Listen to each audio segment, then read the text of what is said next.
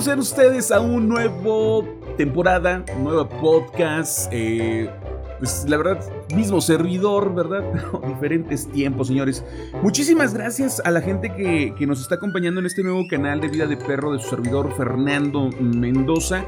Y bueno, pues la intención es estar con ustedes eh, pues de manera más seguida, ¿no? La verdad es que es difícil encontrar los espacios para poder estar eh, pues, produciendo eh, podcast. Y bueno, pues la intención ahora de, este, de esta temporada pues, es encontrar el tiempo, el pretexto eh, en relación a lo que va, va ocurriendo, va aconteciendo eh, en la vida de su servidor, sobre todo este, pues bajo este eh, concepto llamado vida de perro. Y bueno, hay muchas cosas que contar, muchas cosas han sucedido, iremos generando los espacios necesarios para ser los copartícipes y cómplices de esta, de esta, pues la vida de su servidor. Pues es que es la vida realmente partimos de la vida, eh, de lo que nos ocurre, de lo que vamos viendo y vamos viviendo. Y por cierto, déjenme les digo eh, que este podcast se motiva porque mm, me aventé, señores, en, un día y medio, dos días, me aventé ni más ni menos que la tercera temporada de Narcos México disponible en Netflix y pues la verdad no me lateó muchísimo, este, me, parece que es una temporada eh, que la plantearon más bien como de transición a lo que podría ser una cuarta temporada, espero yo, más interesante, pero que eh, con un gran reto, ¿no? Que es diferenciarla de lo que sería entonces eh, la otra serie también disponible en Netflix de El Chapo. Ah, perdón, andando acá trabando, del, Chapo justamente, ¿no?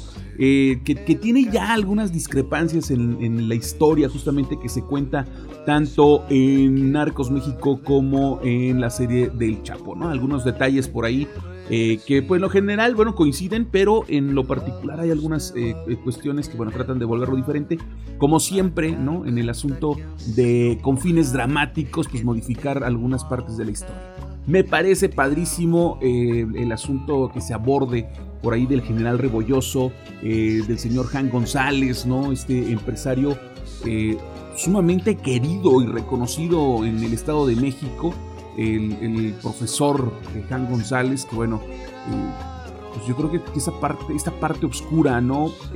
quedó sepultada para para las, las generaciones recientes, eh, donde pues se le cuestiona ¿no? el asunto eh, pues del manejo, eh, parecería, pues no solo del lavado de dinero, sino incluso del, manejo de algunos sobornos a través de pues algunos bancos, específicamente, ¿no? de, de, Citibank, me parece que, es el, que se menciona en la serie. Bueno, para más detalles, véanla, de verdad, este, no creo que les guste muchísimo, creo que la temporada es un asunto, insisto, de transición entre lo que podría ser eh, pues, la, historia moderna del narco en México, a la cual todos conocemos. Y justamente me motiva compartirles este libro que quiero darle lectura que fue el pretexto, ¿no? De, darle lectura a un capítulo de este libro que se llama Marca de Sangre, los años de la delincuencia organizada de eh, Héctor de Mauleón. Este libro tiene un corte por ahí del. Bueno, se, publica en el 2010, pero hace justamente un corte de la vida del narco en México, al menos hasta el 2008. Y eh, hay una parte que, me late, que la serie, si ustedes ya vieron la serie, este, no hay problema con este podcast, si no la han visto, pues véanla, ¿no? Es que no sé si, realmente hay una alerta de spoiler, ¿no? Eh, una vez que pues, son hechos del dominio público, ¿no? Insisto, de la historia reciente de nuestro país, entonces este, pues, no, tendría que haber un spoiler ahí, ¿no? Más bien, este, si hemos leído periódicos, visto noticias, este, N cantidad de reportajes, hay un, una entrevista que le hacen a Miguel Ángel Félix Gallardo, eh, la cadena de televisión Telemundo, eh, está en YouTube disponible. Ya el señor, este, pues de, una eh, edad muy avanzada, ¿no? Este, que dice, bueno, pues yo, eh, pues yo no era narcotraficante, ¿no? Yo era agricultor, yo era ganadero, pues no sé qué hago aquí en la cárcel, básicamente lo que nos dice este Miguel Ángel Félix Gallardo, que su vida se retrata en la primera y segunda temporada de Narcos México. La tercera temporada de la que estamos hablando, que igual no te va a latir tanto, pero que, insisto, es, es como de, tránsito obligado para entender un poco cómo evolucionan las cosas. Eh, habla o se centra en El Señor de los Cielos, justamente en El Señor de los Cielos, que me llamó la atención porque justamente este libro de eh, Marca de Sangre, eh, en su primer capítulo, retoma eh, lo que podría ocurrir, bueno, no lo que ya ocurrió, mejor dicho, después de la muerte de Amado Carrillo, el Señor de los Cielos, ¿no? Se, sometió a una cirugía para cambiar su rostro, se quedó en el quirófano y bueno, ¿qué ocurre después? Pues es justamente lo que nos habla este, eh, esta parte, esta apartado dentro del primer capítulo del libro de Héctor Mauleón que les voy a compartir y que les doy la bienvenida con muchísimo gusto al primer podcast de esta ahora sí segunda temporada de Vida de Perro. Y justamente este apartado en el primer capítulo se llama El Megacartel y dice así. En 1997, el ex chofer del general José Gutiérrez Rebolloso, nombrado en la serie por cierto, eh, que tiene un papel interesante, Juan Galván Lara mencionó por primera vez a los hermanos Beltrán Leiva. Según el expediente que aquí bueno, se especifica, los Beltrán formaban parte de las 11 gentes que trabajaban cerca de Amado Carrillo, el Señor de los Cielos. Máximo líder del cártel de Juárez, de acuerdo con la información de Galván, tenían bajo su mando la plaza de Mazatlán. El Señor de los Cielos se había molestado alguna vez con ellos porque estaban introduciendo drogas sin su consentimiento. Son chingaderas. Se va a trabajar cuando yo lo ordene. A la muerte de Carrillo, un reporte de la DEA señaló que el cártel de Juárez se había recomodado alrededor de Vicente Carrillo Fuentes, el viceroy. Eh, por cierto, el, hermano también aparece en la serie. Así como de Ismael el Mayo Zambada, también mencionado en la serie, Juan José Esparragosa Moreno el Azul, que por cierto en la serie lo asesinan antes de la muerte de Amado Carrillo, pero bueno, pues en, este libro, eh, la parte histórica, bueno, dice que eh, le tocó parte de esta repartición, ¿no? Después de la muerte del Señor de los Cielos. Y Marcos Arturo Beltrán Leiva, apodado El Barbas. Según el testigo protegido clave Julio, Arturo Beltrán era primo del Chapo. Fue Beltrán quien inició a su pariente en el negocio de la cocaína en 1993, cuando el Chapo fue recluido en Almoloya y más tarde enviado a Puente Grande, los Beltrán quedaron a cargo de su estructura. Le enviaban dinero al penal para que pudiera pasar la reclusión a todo lujo, comida, mariachis, prostitutas, y lo apoyaron financieramente en lo costoso o en los costosos preparativos de su fuga. Tras la evasión de Puente Grande en el 2001, el Chapo decidió retomar las riendas del negocio, organizó una cumbre de narcotraficantes en Cuernavaca, a la que asistieron unos 25 jefes. Guzmán Loera mantenía los mejores contactos en Colombia y relaciones en diversos niveles del gobierno. En la reunión de jefes trazó el futuro, unir a Ismael El Mayo Zambada, Ignacio Coronel, Juan José Esparragosa Moreno, Vicente Carrillo Fuentes y Arturo Beltrán Leiva en una federación que controlara las plazas del país, le arrebatara Nuevo León y Tamaulipas al cártel del Golfo y golpeara a muerte a los peligrosos hermanos Arellano Félix, sus enemigos históricos, hasta despojarlos de uno de los corredores más codiciados por el tráfico de drogas, Tijuana. Una versión indica que fue el Chapo quien filtró la información que permitió en el 2003 la captura de Benjamín Arellano Félix, que por cierto en la serie ya anda sintiendo pasos en la azotea, ¿eh? andan muy cerca de él, y que bueno, se insinúa que justamente eh, logra escapar por los pitazos que le da, pues ni más ni menos que el general José Gutiérrez Rebollos. Arturo Beltrán Leiva quedó frente eh, de la guerra que la nueva federación se disponía a desatar en el noreste del país. Durante el tiempo en el que el Chapo permaneció en la cárcel, los Beltrán habían fraguado con dólares y asesinatos una de las células más sólidas del cartel. No solo conocían a fondo la operación del grupo, habían sido su corazón. A pesar de que alguna vez el testigo Julio consideró a Arturo Beltrán como un hombre ostentoso, el Barbas había mantenido un perfil discreto. Faltaba tiempo para que su nombre abandonara las fojas de los expedientes y se instalara como referencia inevitable en las primeras planas de los diarios.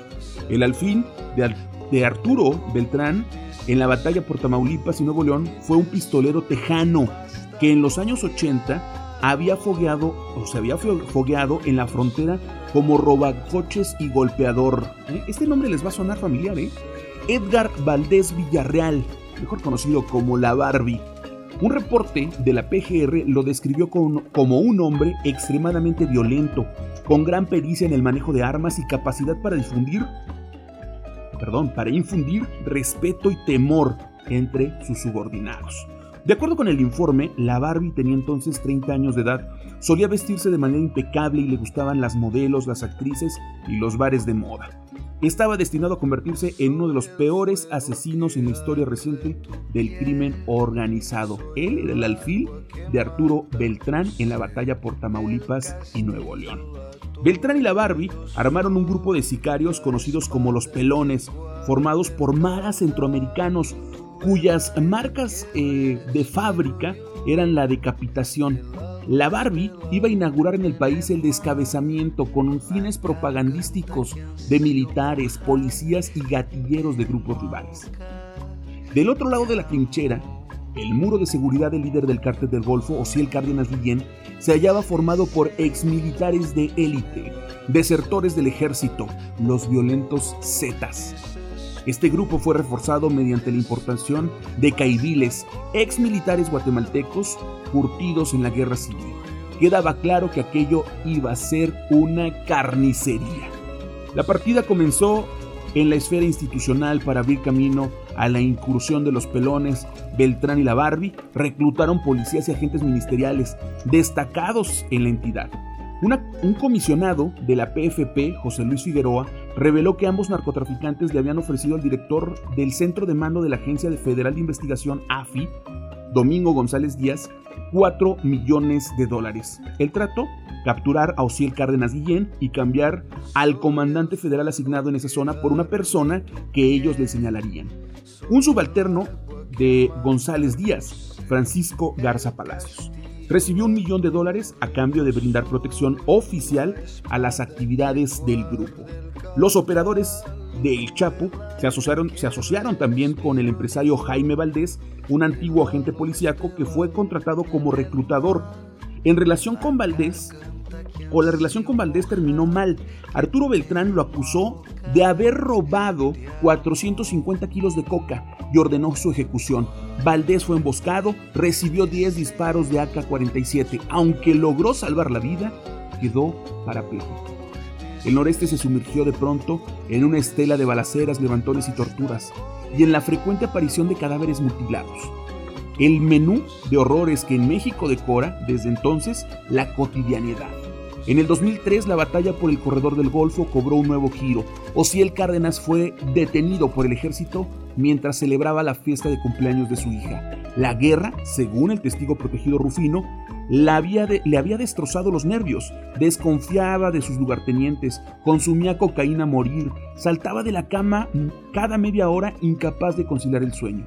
Al amanecer, decretaba la ejecución de miembros del grupo que supuestamente le habían traicionado. Sus colaboradores le temían. Uno de ellos llegó a considerarlo un engendro del mal. Fue el mismo que puso en manos del ejército los datos que permitieron su captura. Parecía que la detención de Osiel Cárdenas fortalecería los planes de la federación. Parecía que el trasiego de drogas iba a quedar en manos de un solo grupo, el del Chapo. Pero no fue así. Tras la caída del capo, los Zetas se independizaron y el grupo de sicarios más violento de cuantos habían aparecido hasta entonces tomó las riendas del cártel del Golfo. En agosto de ese año, el bando sinaloense enfrentó a sus rivales en unas calles céntricas de Nuevo Laredo. El enfrentamiento duró más de una hora. En el lugar se percutieron 700 castillos, 200 policías municipales fueron suspendidos y llevados a investigación. La primera avanzada sinaloense había fracasado.